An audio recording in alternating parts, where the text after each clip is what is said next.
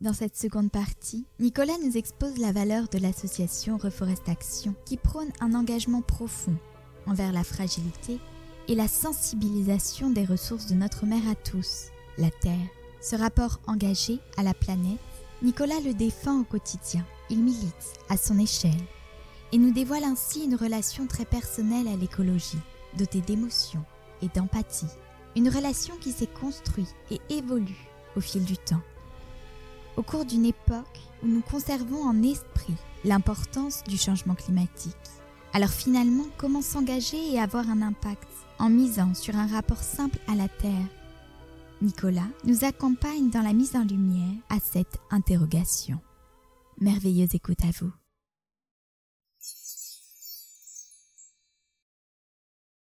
Cette vie en harmonie, elle est tout à fait importante. Et le fait d'accepter, d'accéder à ses droits, c'est aussi une forme d'exemplarité que l'on peut offrir au monde, de montrer que oui, on peut mettre en place des textes tangibles, des textes que l'on peut lire, que l'on peut partager, si reliés à l'éducation.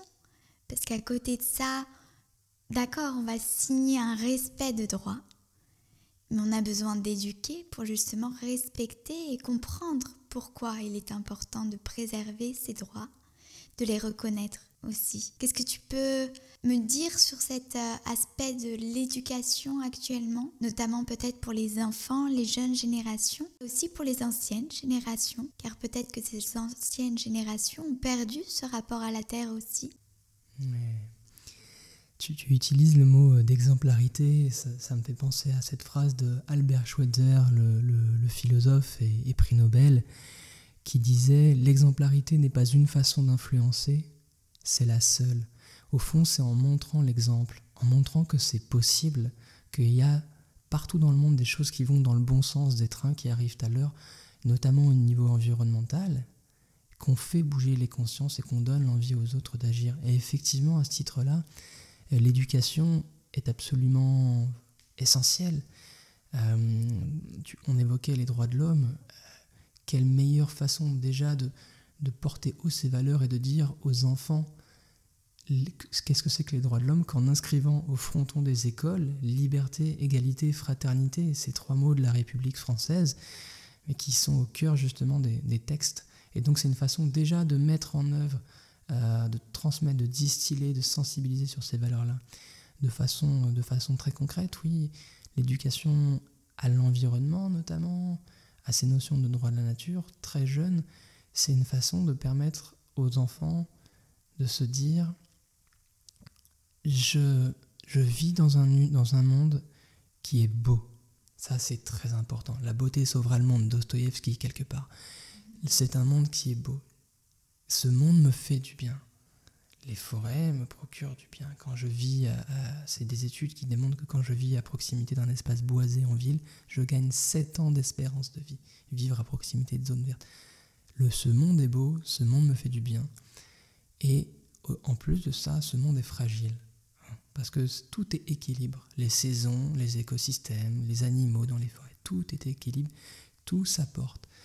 Donc ce monde est beau, il me fait du bien et en même temps il est fragile et aujourd'hui il est menacé, de plus en plus menacé par un mode de vie qui ne respecte pas ces écosystèmes, qui n'a pas d'avenir si on continue comme ça. Alors on ne l'amène pas tout à fait comme ça pour des enfants, mais en tout cas voilà, il y a cette notion de beauté, de, euh, de bien-être, de fragilité, de menace, et donc quelque part, je peux être acteur ce monde, c'est aussi le mien.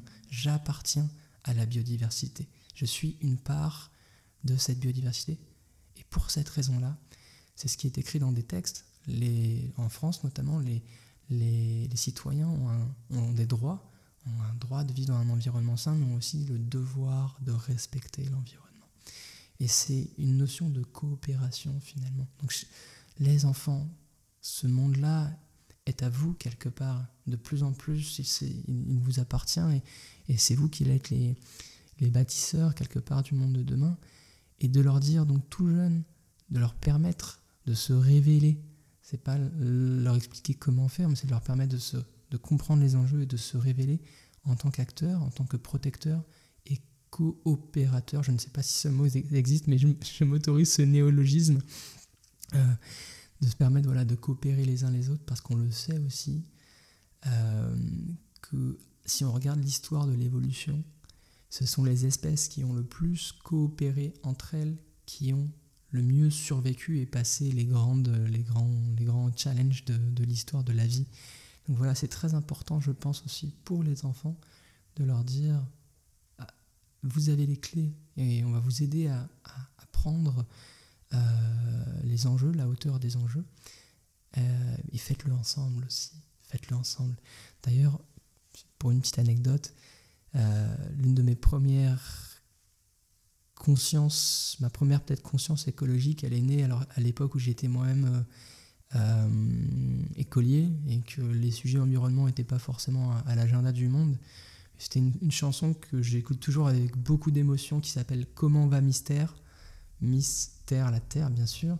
Comment va Mystère? Et cette chanson-là, elle est, elle, est, elle est très visionnaire et elle est chantée par une chorale d'enfants. Donc, euh, et pour le coup, la jeunesse m'inspire beaucoup et c'est une jeunesse qui est extrêmement porteuse d'espérance. Je pense à Greta Thunberg et à d'autres jeunes qui se mobilisent de plus en plus.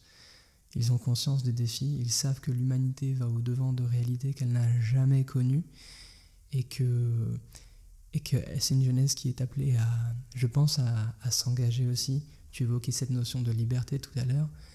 Euh, l'un des grands résistants français pendant la Seconde Guerre mondiale, Raymond Aubrac, disait Vivre engagé pour vivre libre. Alors ça peut être un engagement militant, ça peut être un engagement de méditant, ça peut être un engagement alimentaire. Au fond, ça peut être l'idée de créer une entreprise. Et c'est pas forcément euh, changer le monde, mais commencer par se changer soi pour euh, voilà, être euh, mieux connecté aux autres aussi. C'est un petit peu cette action d'éducation et de chercher à changer, chercher à agir. C'est ce qui se passe avec Reforest Action.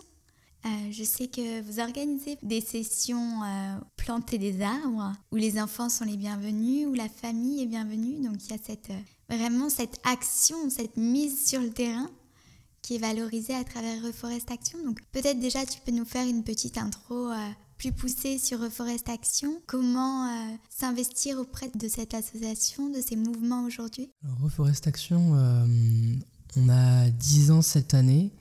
Euh, donc on est une entreprise sociale, hein. on appartient à cette galaxie de l'économie sociale et solidaire. Et notre mission, je le disais euh, au début de l'échange, c'est de restaurer des forêts dégradées à travers le monde et de développer de nouvelles forêts. Donc on préserve des forêts existantes, on restaure des forêts qui ont été touchées par la déforestation humaine, c'est le cas notamment au Brésil, mais c'est aussi des forêts qui sont dégradées par des phénomènes qui deviennent de plus en plus récurrents, les sécheresses, les incendies. On parle aussi de plus en plus d'attaques d'insectes, parce que la mondialisation et les échanges du commerce international amènent des insectes, des insectes exotiques, notamment en Europe, euh, auxquels nos arbres ne sont pas habitués. Donc il y a des peuplements d'arbres qui sont vraiment euh, ravagés par des, par des insectes exotiques. Donc voilà, il y a des défis par rapport aux, forêts, même si elles n'ont pas été dégradées par la main de l'homme. Et puis il y a aussi cette notion de, euh, de boiser, d'étendre le couvert forestier dans des régions où c'est pertinent d'agir. Donc on, on, agit comment? On est financé Reforestation essentiellement par des entreprises de toute taille. Il y a des grandes entreprises, des entreprises de taille intermédiaire, des, petites PME qui travaillent dans l'économie circulaire. Je pense notamment à une, à une entreprise qui s'appelle UBAC, qui crée des chaussures en laine recyclée, donc un modèle du monde de demain, un modèle économique du monde de demain. Et en plus de ça, ils plantent des arbres avec Reforestation, ils soutiennent notre action, parce que je pense que beaucoup, beaucoup d'entreprises ont compris que le premier des défis, c'est évidemment de réduire notre empreinte écologique à tous, que l'on soit un État, une entreprise, une association, individuellement en tant que citoyen. La réduction de nos empreintes écologiques, notre empreinte carbone, notre empreinte forêt, etc. C'est le premier des défis. Mais au-delà de ça, euh, l'idée est aussi de restaurer les écosystèmes. Hein. Il y a des, surfaces absolument gigantesques à restaurer suite à des dégradations de la forêt. Et donc aujourd'hui, la forêt, c'est le premier puits de carbone terrestre. Et c'est le principal foyer de biodiversité terrestre également. 80% de la biodiversité terrestre mondiale se retrouve en forêt. Autrement dit, Alice, lorsque l'on protège et que l'on restaure des forêts, on adresse ni plus ni moins les deux gros défis auxquels l'humanité aujourd'hui est confrontée, notre avenir même, à savoir le changement climatique et l'érosion, voire dans certains cas, à certains endroits, sur certaines espèces, l'effondrement de la biodiversité. Le climat et la biodiversité, c'est deux enjeux qui sont tout à fait liés.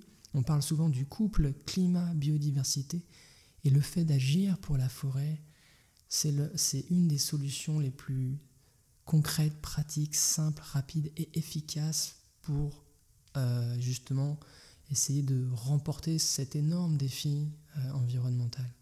Et c'est aussi donc une façon de se reconnecter, on l'a dit tout à l'heure, euh, au vivant, à soi-même. Donc on agit avec des entreprises, mais on a aussi plus de 200 000 citoyens qui plantent des arbres avec Reforestation. notre ambition, c'est de faire quelque part de la de démocratiser le sujet de la reforestation. On a créé en quelque sorte un concept qu'on appelle le crowd planting, la reforestation participative. Et l'idée, c'est de permettre à chacun de pouvoir agir, de ne pas se sentir désemparé face aux chiffres de la déforestation ou aux incendies en, Californie, en Amazonie ou encore en, en Australie. L'idée, c'est de dire, moi, là, moi, je peux agir. Encore une fois, l'action à titre individuel, c'est de prendre conscience qu'on peut réduire notre, propre empreinte. Si on parle de forêt, de réduire notre consommation de viande, ça c'est très important parce qu'on sait que aujourd'hui une bonne partie de la viande qu'on consomme en Europe euh, est alimentée avec du soja qui lui-même vient de la déforestation, notamment en Amazonie. Donc prendre conscience qu'on peut agir sur certains leviers, réduire notre consommation de viande. Lorsqu'on achète du bois, par exemple pour du parquet ou des meubles, vérifier que c'est bien du bois issus de forêts durablement gérées. Il existe des logos, le logo FSC ou le logo PEFC. Voilà, si vous voyez ces logos-là, ça vous certifie que le bois vient de forêts durablement gérées. Donc il y a des actions pour réduire notre empreinte, mais parallèlement, il faut restaurer des forêts de façon vraiment très très importante. Et là, donc, on peut agir effectivement en plantant des arbres sur notre site reforestation.com il existe aussi d'autres outils, je pense au moteur de recherche Ecosia. Il y a d'autres façons de planter des arbres. Nous, Reforestation, on propose des, projets à travers le monde et également aux quatre coins de la France, près de chez soi. Donc vous pouvez planter des arbres en ligne, vous pouvez aussi en offrir à, vos amis euh, par un système de plantation digitale. Et ensuite, donc, ces arbres sont plantés sur le terrain avec tout un tas d'acteurs. On a plus de 600 partenaires sur le terrain en France, en Europe et dans les zones intertropicales, on agit euh, de l'Amazonie péruvienne, brésilienne, euh, jusqu'en Indonésie, en passant par beaucoup de pays d'Afrique et d'Europe. Et donc avec ces partenaires, les, les, arbres qui sont financés par les citoyens, les entreprises, sont plantés sur le terrain, sont suivis dans la durée. On s'attache à quelque chose aussi de très important, c'est à chaque fois d'identifier avec nos partenaires sur le terrain en coopération les meilleures essences d'arbres par rapport aux zones, par rapport au sol, par rapport au climat, et évidemment de planter de la diversité. Ça, c'est notre grand plaidoyer chez Reforest Action, de restaurer des forêts mélangées. Pourquoi? Parce qu'on sait aujourd'hui, les études scientifiques le démontrent, que les forêts mélangées, diversifiées, sont plus résistantes aux aléas qu'on a évoqués tout à l'heure, que ce soit des euh, sécheresses, etc. Et elles sont également, elles génèrent plus ce qu'on appelle les services écosystémique. Alors c'est un mot un peu complexe, mais finalement ce sont tous les services, tous les bénéfices que nous rendent les forêts, à savoir le stockage de carbone pour lutter contre le changement climatique, enfin la séquestration du carbone précisément, euh, la production d'oxygène, la filtration de l'eau. Il faut savoir que 75% de l'eau que l'on boit, enfin accessible à l'être humain sur Terre, provient de, de bassins versants boisés. Autrement dit, elle a été filtrée par des forêts. Donc il y a la séquestration du carbone, euh, la production de bois pour fournir des meubles dans des forêts durablement gérées.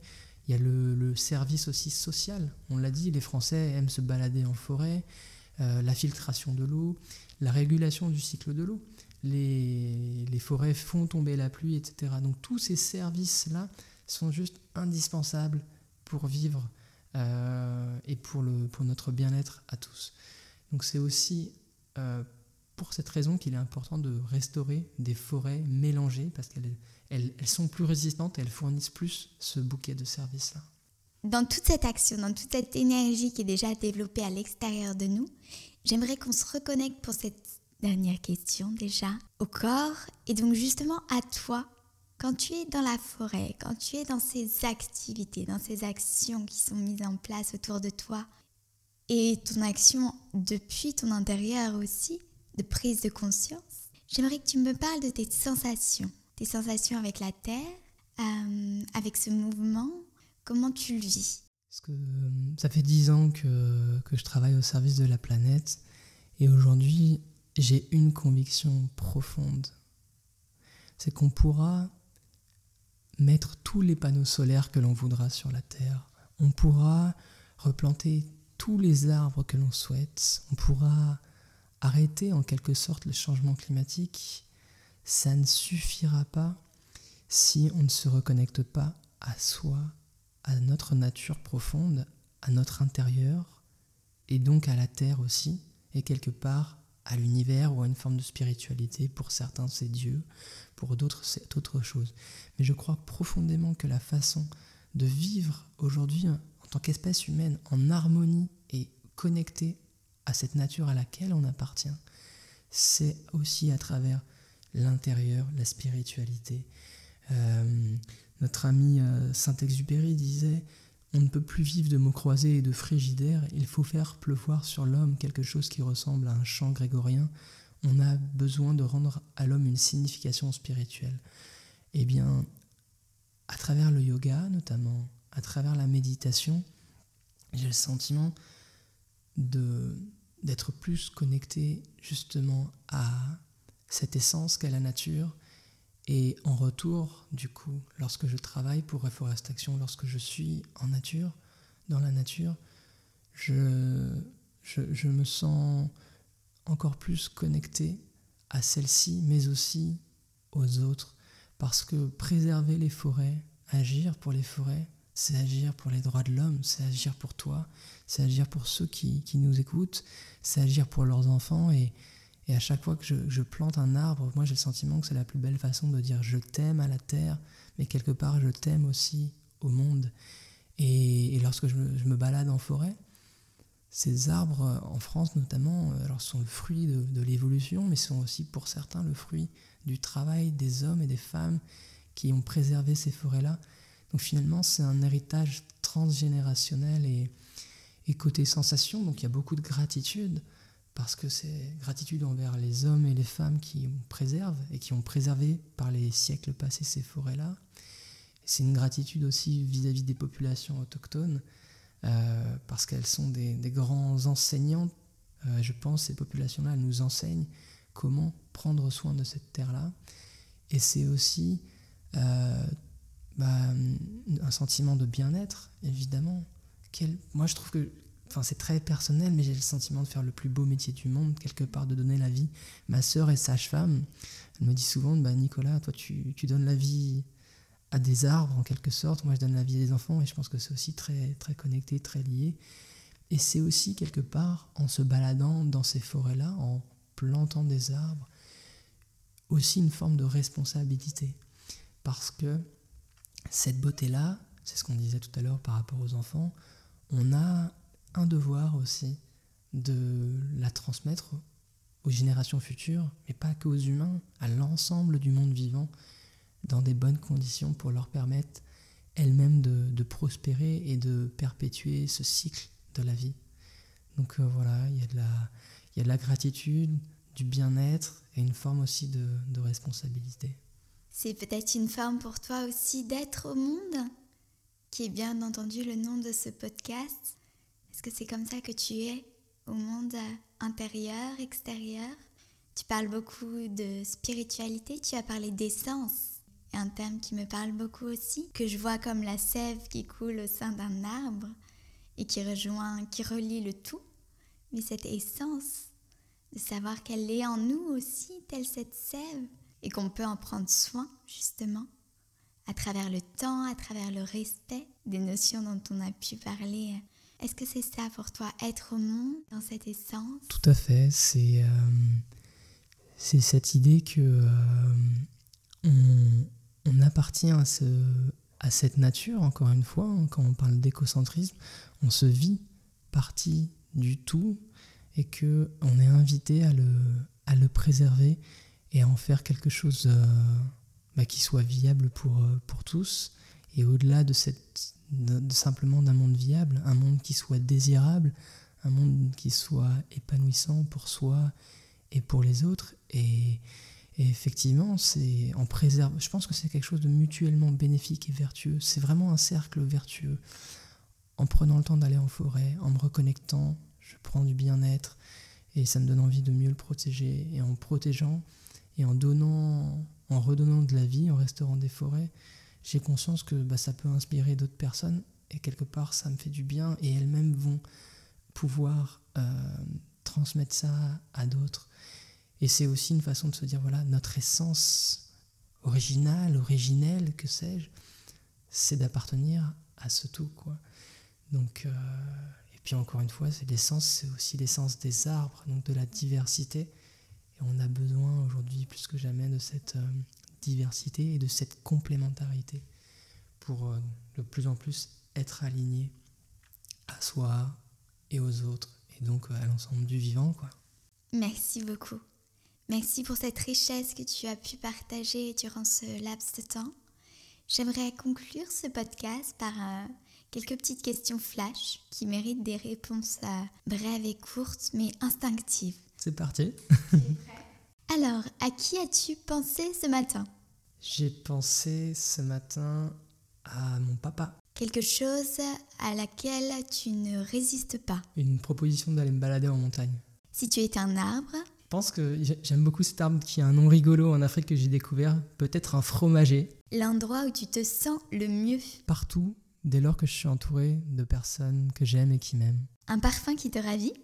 Le parfum du printemps. Merveilleux. Il nous suffit de patienter encore quelques mois et d'accueillir le printemps prochainement, ou quelques jours, et de simplement accueillir après cet éveil qui pour l'instant se construit Merci pour ta présence. Où est-ce qu'on peut retrouver Reforest Action? Alors sur internet, tout simplement, reforestaction.com. Et puis n'hésitez pas, n'hésitez pas à nous suivre sur les réseaux sociaux. On organise régulièrement des plantations participatives, notamment au mois de mars, à l'occasion du mois de la forêt. Donc ça peut être l'occasion de, de se retrouver sur le terrain, les mains dans la terre, avec des bottes pour euh, planter des arbres. Merci beaucoup pour ta présence. Merci à toutes et à tous. Merci à toi Alice. Namasté. Merci de vous joindre à nous cette semaine sur Yoga Searcher Être au Monde.